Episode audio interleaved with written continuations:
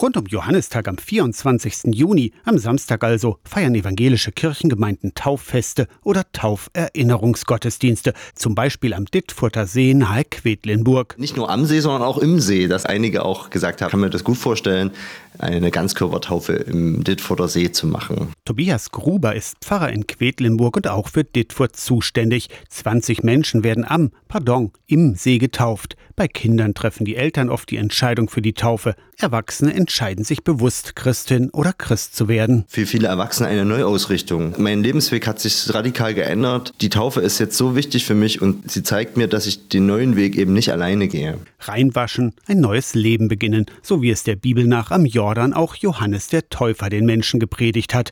Ihm ist der Johannistag gewidmet.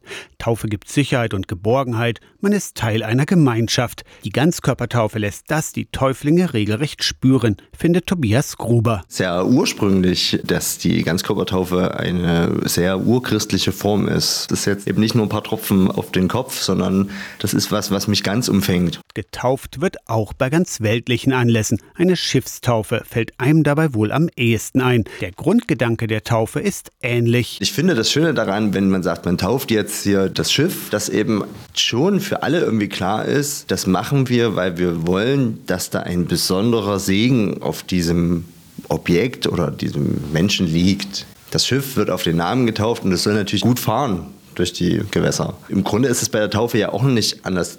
Eltern bringen ihre Kinder zur Taufe, auch weil sie merken, dass es Grenzen gibt, wie sie ihre Kinder beschützen können. Am Samstag ist Tauffest am und im Dittfurter See.